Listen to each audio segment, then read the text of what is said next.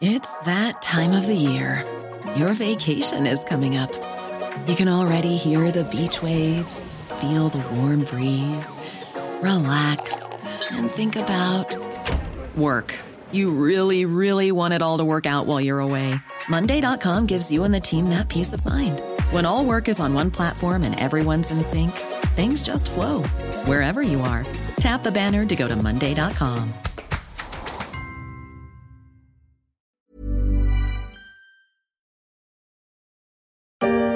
Pour contenir l'inflation galopante, 8,6% dans la zone euro, décision historique de la Banque Centrale Européenne. C'est fait. La Banque Centrale Européenne a remonté ses taux d'intérêt pour la première fois depuis 11 ans. Une hausse qui en appelle sans doute d'autres, comme aux États-Unis, dans un contexte de réveil brutal de l'inflation. Sur les marchés obligataires où se financent les États, les entreprises et les banques, la hausse est déjà plus palpable. Les taux d'intérêt à 10 ans ont dépassé les 2%. Ils étaient encore proches de 0% fin 2021. Le monde a changé, pour les emprunteurs aussi.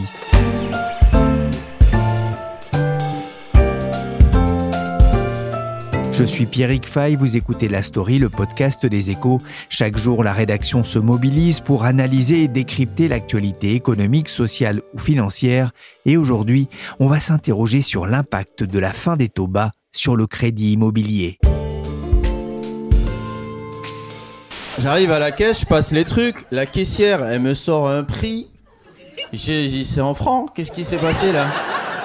Non, c'est en euros. Mais je paye pour tout le monde on connaît les effets de l'inflation au moment du passage à la caisse lorsque l'on fait ses courses. L'humoriste Naïm et son public préfèrent en rire, ça au moins ça ne coûte pas cher. Mais l'inflation a aussi un autre effet négatif pour les consommateurs quand ils veulent devenir propriétaires de leur logement.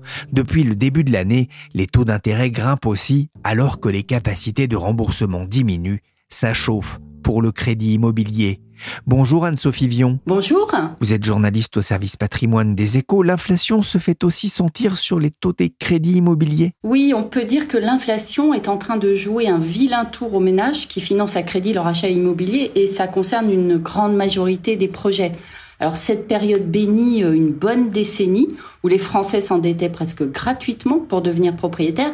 En même temps, on avait des prix à la consommation plus bas. Cette période, elle semble révolue.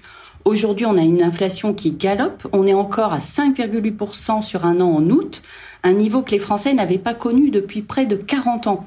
C'est aussi le cas en zone euro et outre-Atlantique. Alors en réponse, pour contrer l'inflation grandissante, on a des banques centrales qui ont décidé de durcir leur politique monétaire. Elles resserrent le robinet de l'argent pas cher et facile. La Banque centrale a déjà fin juillet augmenté son principal taux de refinancement de 0,50%. C'est un tournant majeur qui met fin à la politique des taux négatifs. Un tour de vis supplémentaire et historique vient d'être donné par la BCE le 8 septembre. Elle a relevé ses taux directeurs de 75 points de base. Autrement dit, il coûtera plus cher aux banques d'emprunter à l'Europe, ce qui veut dire aussi que le coût auquel elles achètent l'argent qu'elles prêtent aux particuliers augmente. En parallèle, depuis le début de l'année, on a le taux de l'OAT 10 ans. Ce sont ces titres d'emprunt qui sont donc émis pour 10 ans par l'État français afin de financer ses besoins à long terme qui remontent également. C'est le résultat de la forte hausse de l'inflation et aussi, comme on le voit, de la politique monétaire moins accommodante de la BCE. Ce taux qui était négatif en fin d'année dernière, il dépasse désormais les 2%. Alors, il est courant de dire que l'OAT 10 ans, elle sert de référence aux banques françaises pour fixer leur taux fixe de crédit immobilier. Mais attention, elle ne répercute pas forcément toute la hausse de l'OAT. Elles ont aussi une politique commerciale. La concurrence est importante entre elles, notamment sur ce crédit immobilier qui est un produit d'appel. Et puis par ailleurs, euh, le niveau des taux des crédits est capé par le taux d'usure, c'est-à-dire le taux maximum auquel elles peuvent prêter. Il y a aussi tous les dépôts des particuliers et l'épargne Covid, on l'a vu qui a gonflé énormément. Alors avant, quand les taux de la BCE étaient négatifs, placer sans risque ces réserves à la BCE représentait un coût pour les banques. Désormais, ça va leur rapporter de l'argent.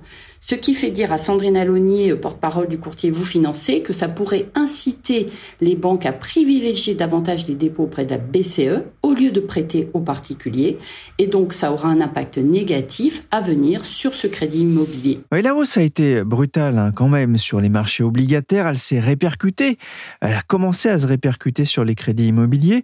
Ça a pris de court euh, les acquéreurs, mais aussi les courtiers? Alors, en fait, cette remontée des taux, elle ne s'est pas faite en une seule fois. C'est pas une fièvre brutale, mais un réchauffement qui a commencé en début d'année et qui s'est fait progressivement mois après mois.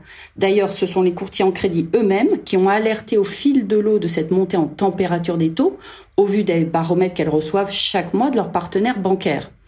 Pour autant, ce qui est compliqué pour les ménages, c'est que cette remontée des taux, elle s'accélère. Et donc, alors que depuis dix ans, comme on l'a vu environ, le crédit naviguait sur des niveaux très bas.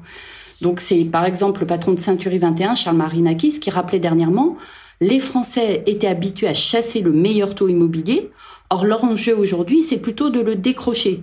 Donc, c'est vrai, c'est un changement de psychologie qui doit s'opérer chez les acheteurs. De leur côté, on a des courtiers qui sont les plus alarmistes sur les difficultés des ménages, mais il faut avoir en tête qu'ils défendent naturellement leur activité et que certains d'entre eux sont très aguerris à la communication. En plus, on a une part importante de la production des prêts à l'habitat qui leur échappe.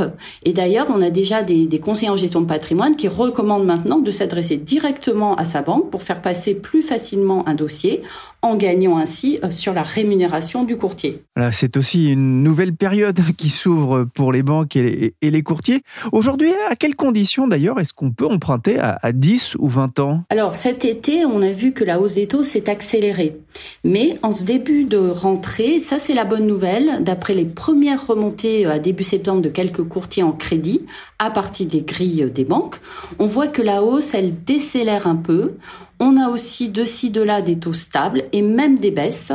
Alors pour empruntistes, ces mouvements contradictoires sont usuels dans cette période qui est la dernière ligne droite pour les banques pour la production du crédit de l'année.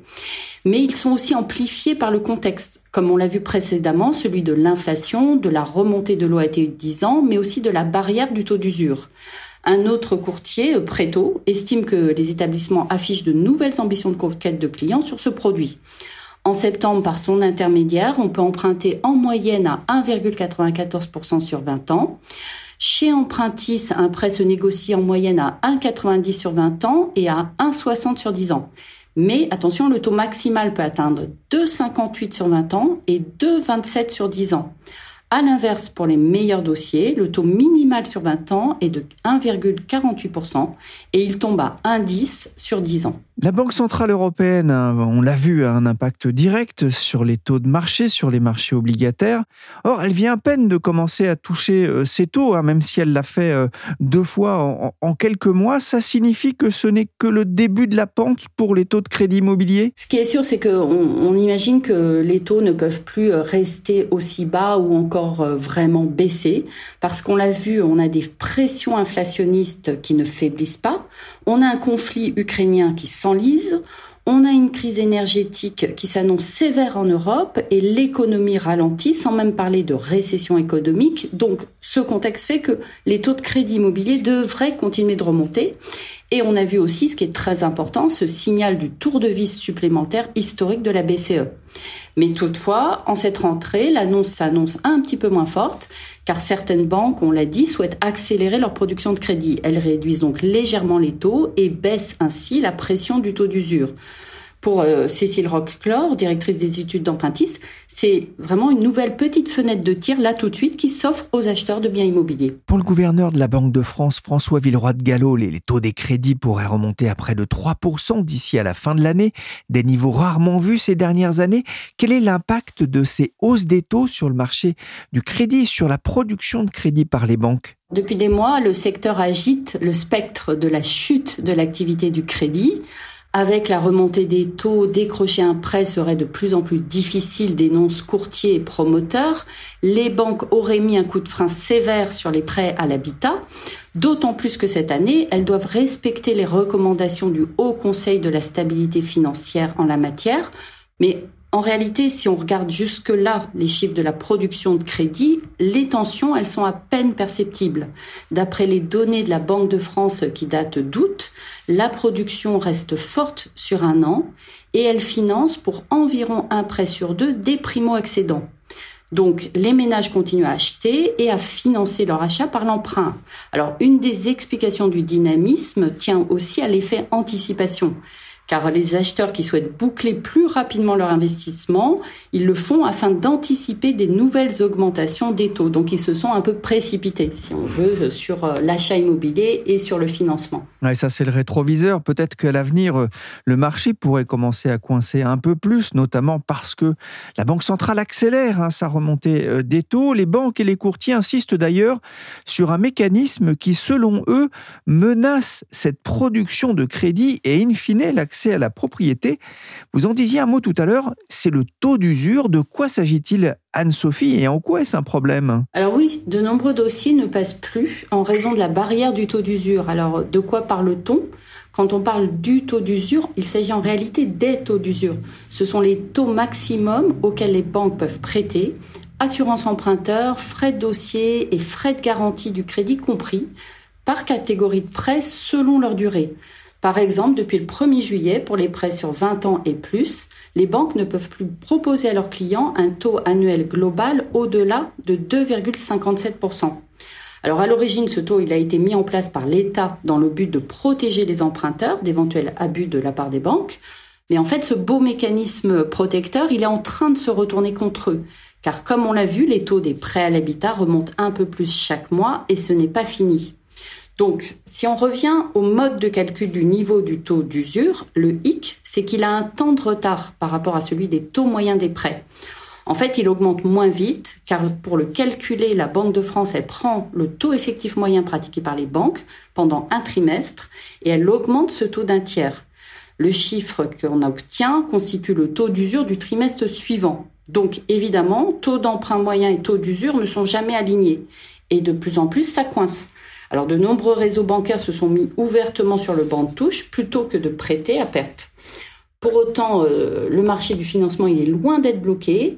D'après leur remontée de terrain, des patrons de réseaux immobiliers expliquent que s'il y a des refus de crédit, la part liée au problème de l'usure n'est à date que marginale.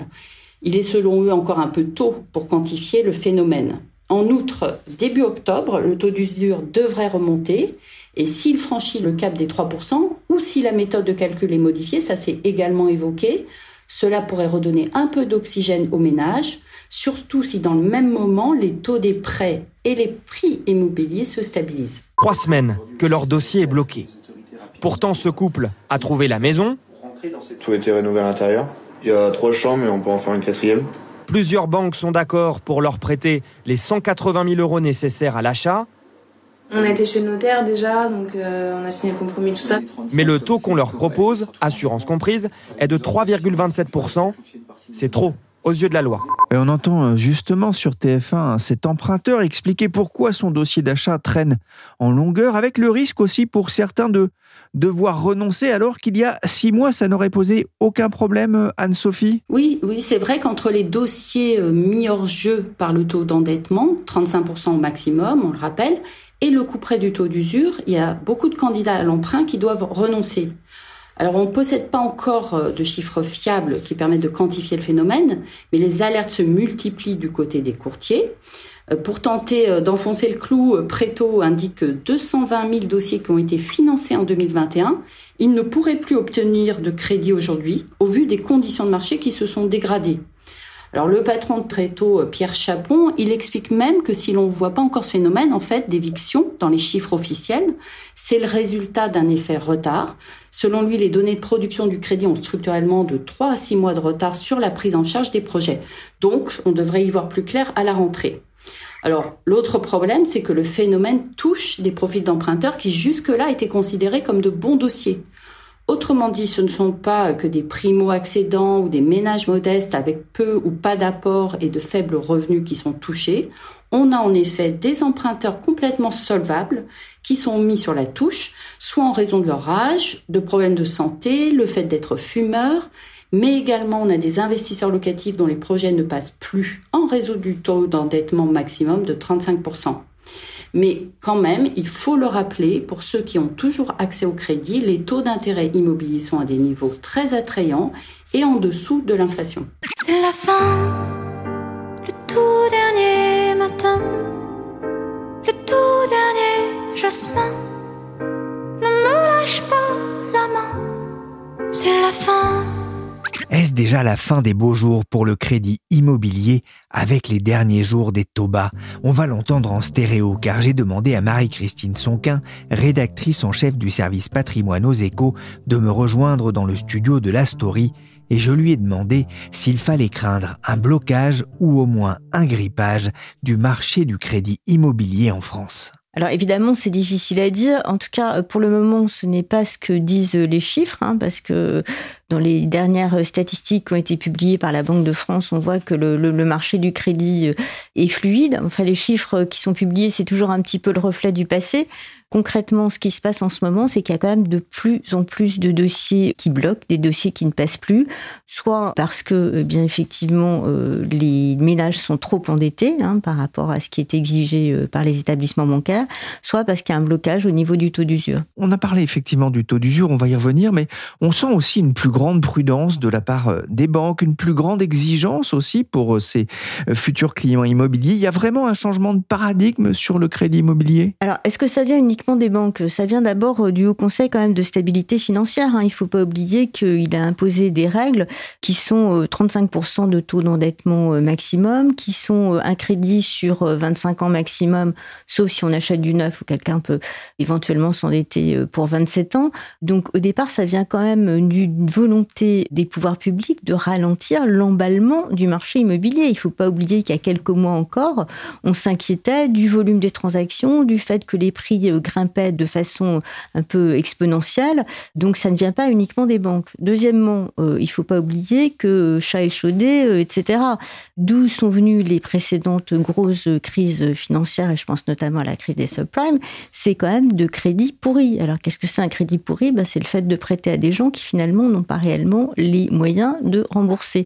Donc quand on a des changements de paradigme comme on a en ce moment avec une très forte hausse des taux, euh, une grosse inflation qui limite le reste à vivre des ménages, eh bien, il ne faut pas s'étonner que les banques soient quand même prudentes, hein, parce qu'après, tout le monde leur tombera dessus à bras raccourcis en disant ah les banques ont trop prêté, elles ont prêté à des ménages qui n'étaient pas susceptibles de, rembourser, euh, elles créent un, risque systémique, etc. Mais en ce moment, on tombe sur les banques à bras raccourcis en disant les banques ne veulent pas prêter, elles bloquent les, crédits immobiliers, donc il faut rester mesuré euh, dans les deux cas. Il faut s'adapter au marché. Il faut bien sûr pas bloquer le marché du crédit immobilier, mais il faut aussi prêter à des ménages qui auront les moyens de rembourser leur crédit. Un crédit, c'est 15, 20 ans, 25 ans, pendant lesquels il faudra tous les mois sortir des mensualités. Et des mensualités, effectivement, qui peuvent devenir difficiles lorsque vous en parliez. L'inflation vient rogner, là aussi, le, le budget euh, des ménages. Ça crée tout de même des C'est souvent ce qu'on entend d'ailleurs dans les reportages télé pour ces ménages qui se voient refuser un prêt pour ce qui est parfois le, le rêve d'une vie. Alors, c'est certain que c'est désolant de voir qu'un jeune ménage dont le rêve c'est euh, d'acheter euh, son appartement ou sa petite maison avec un, bout de jardin, c'est quand même évidemment très frustrant euh, de se dire, eh bien non, l'année dernière ou il y a deux ans, ils auraient pu s'endetter avec les moyens qu'ils ont actuellement et aujourd'hui, ils ne peuvent plus le faire. Mais est-ce que finalement, ça ne vient pas quand même les protéger Parce que les temps sont difficiles. Est-ce que ça serait pas pire finalement pour un jeune ménage que de leur accorder un prêt aujourd'hui et de voir finalement que dans le futur, ils n'ont pas les moyens de rembourser ces mensualités quand on se retrouve avec des maisons qui sont vendues évidemment à bas prix parce que les ménages n'ont pas pu rembourser leurs mensualités? Mais finalement, le ménage, il se retrouve comment? Il se retrouve sans logement et encore endetté. Donc la situation est nettement pire que de rester locataire. Il y a des moments où il faut rester quand même très objectif et voir si réellement, sur le long terme, il y a une capacité de remboursement suffisante. Ça veut dire que c'est pas forcément le, le, meilleur moment aujourd'hui pour s'endetter, pour euh, investir dans l'immobilier? Bah, C'est toujours un bon moment pour euh, investir dans l'immobilier quand euh, on a des moyens suffisants, une visibilité suffisante, quand on a des certitudes pour le long terme. Mais c'est vrai que quand on est un petit peu limite, est-ce que c'est vrai vraiment le moment de prendre des risques Pas forcément. Il faut vraiment être très vigilant sur le, potentiel d'endettement sur le long terme. C'est pas le moment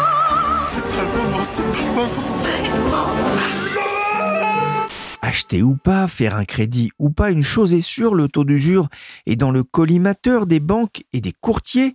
Anne-Sophie nous en a expliqué le principe. Marie-Christine, faut-il revoir ce principe du taux d'usure? Alors c'est pas moi qui vais vous dire s'il faut revoir le, principe du taux d'usure. On peut revenir sur la genèse du taux d'usure. À quoi ça sert le taux d'usure? Ben, Ça sert finalement à protéger l'emprunteur. Hein. Donc on voit que le, le, taux qui est proposé à un emprunteur, eh bien plus euh, l'emprunteur présente de risque, plus ce taux va être élevé. Hein. C'est le fameux adage on ne prête qu'aux riches et inversement, euh, quand vous avez moins de moyens, eh bien, comme on a peur du taux de défaut, comme il y a plus de risques que vous ne remboursiez pas votre crédit, eh bien, on va se couvrir contre ce risque en vous prêtant à un taux beaucoup plus élevé. Donc, ce taux d'usure, eh bien, ça empêche finalement les banquiers de prêter à des gens qui ont des profils de risque trop importants. Donc, le taux d'usure a une réelle utilité puisque, in fine, il va protéger les emprunteurs. Non, monsieur, ça passe pas. Marie-Christine, aujourd'hui, c'est quoi justement un, bon dossier pour les banques? Un bon dossier pour les banques, c'est un dossier qui est présenté par des gens qui ont un CDI, euh, des gens qui ont un historique bancaire propre, euh, qui ont prouvé leur capacité à épargner euh, dans le passé.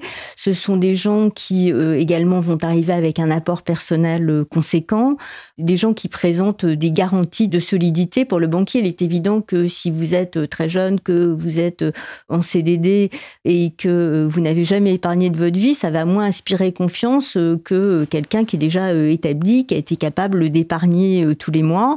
Et puis le, le, banquier, il va aussi voir quel est votre potentiel. Hein. Il va pas simplement vous juger sur votre situation présente, il va également vous évaluer sur votre potentiel à souscrire des produits d'épargne. Est-ce que vous allez être ou non un client non seulement solvable, mais aussi intéressant pour lui? Ça veut dire que tout le monde ne peut pas devenir propriétaire aujourd'hui? C'est certain, tout le monde ne peut pas devenir propriétaire propriétaires et euh, certains ont même de toute façon intérêt à rester locataires. Anne-Sophie Vion, on le voit, certains candidats à l'achat sont ric-rac. Comment faire pour rentrer dans les clous? Alors, on l'a largement euh, vu, l'augmentation des taux réduit la capacité d'emprunt des ménages. Et s'ils sont incapables de mettre plus d'apport personnel, leur demande de prêt risque d'être refusée. Mais c'est vrai, tout n'est pas perdu. Il y a des parades pour faire passer son dossier. Alors, souvent négligé, c'est le volet de l'assurance emprunteur qui peut être un puissant levier. Son poids dans un prêt, il est important. Il peut même représenter aujourd'hui jusqu'à un tiers du coût total. Donc, plutôt que de souscrire le contrat d'assurance de la banque qui délivre le crédit immobilier, on peut opter pour une assurance individuelle. On parle de délégation. Donc plus on est jeune, en bonne santé, non fumeur, plus le tarif individuel sera alors intéressant. À l'inverse, au-dessus de 40 ans, et si a fortiori on est fumeur, on a des problèmes de santé, il vaut mieux en général adhérer à l'offre groupe de la banque. Et surtout, il faut savoir que contrairement aux idées reçues, rien n'oblige un particulier à signer l'assurance emprunteur proposée par sa banque. Il faut noter aussi une tendance récente qui a été mise en avant par quelques courtiers pour contrer l'effet euh, du taux d'usure on voit des établissements qui commencent à proposer des taux révisables, dits capés, c'est-à-dire qui disposent d'un taux plafond, ce qui permet d'obtenir un taux de base inférieur à celui proposé à taux fixe et donc se libérer parfois des contraintes liées au taux d'usure. Et puis aussi, dernière chose, on peut être amené à revoir son projet. C'est-à-dire que les ménages, on l'a vu, ils ont toujours cette psychologie de taux à 20 ans autour de 1%. Ils ont calibré leur projet en fonction. Donc là, au vu des nouvelles données de marché, ça peut être intéressant de différer son achat d'un an, deux ans pour reconstituer un peu d'apport ou de revoir différents paramètres, la localisation, la superficie. Donc ça veut dire que in fine, euh, les gens ne vont pas cesser d'acheter. Ils vont peut-être un peu revoir, recalibrer leur projet. Anne-Sophie, on le voit, ça devient parfois plus compliqué d'obtenir un prêt hein, pour certains dossiers. Mais quel impact euh, la hausse des taux a-t-elle aussi sur les capacités d'achat des Français? Alors, ces ménages qui n'ont pas de marge de manœuvre, qui ne peuvent pas puiser dans leur épargne pour financer leur projet, se retrouvent donc coincés entre la hausse des taux, des prix de l'immobilier qui globalement restent haussiers et des banquiers qui freinent l'octroi du crédit. Si on zoome sur les cinq années passées, les Français qui voulaient emprunter sur 20 ans ont profité de conditions de crédit exceptionnelles, autour de 1,3 à 1,5 en moyenne, et même en 2021, on a donc touché les 1%. Aujourd'hui, on est donc sur 20 ans en moyenne à 1,9%. Pour évaluer l'impact du renchérissement du crédit sur ce pouvoir d'achat des ménages, on a une étude très intéressante qui a été réalisée par Meilleurs Agents très récemment et elle a regardé le taux d'effort des ménages, c'est-à-dire le rapport entre la mensualité du crédit et leurs revenus disponibles. L'étude, elle a pris le cas de l'achat d'un 50 mètres carrés d'un crédit à 20 ans, avec des prix immobiliers arrêtés au 1er septembre. Il ressort de l'étude qu'avec un taux d'intérêt moyen à 1,9, le taux d'effort moyen constaté en France est de 28%, ce qui reste historiquement bas et en dessous des 35% au maximum exigés par les banques. Alors dans l'hypothèse, et c'est le scénario central de meilleurs agents où les taux d'intérêt remonteraient jusqu'à 2,75% en 2023, ce taux d'effort moyen en France resterait très bon, à hauteur de 30%. Alors naturellement, ce sont les villes les plus chères où la demande sera la plus affectée par la remontée des taux, ce qui pourrait conduire à une baisse des prix et que meilleurs agents d'ailleurs voient dans des villes comme Paris, Lyon, Toulouse, Bordeaux et Nantes dans les 12 prochains mois. Une baisse des prix qui ferait du bien aux acquéreurs potentiels on en reparlera prochainement dans la story. Merci Anne-Sophie Vion et Marie-Christine Sonquin du service patrimoine. Cette émission a été réalisée par Willy Gann, chargé de production et d'édition Michel Varnet. Merci de votre fidélité à la story. J'en profite pour passer un message.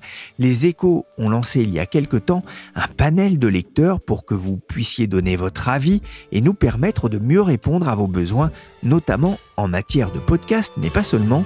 Si vous souhaitez y participer et prendre la parole pour nous aider à développer nos services pour une information de qualité, n'hésitez pas à rejoindre ce panel de lecteurs et d'auditeurs. Le lien est disponible dans la description de cet épisode.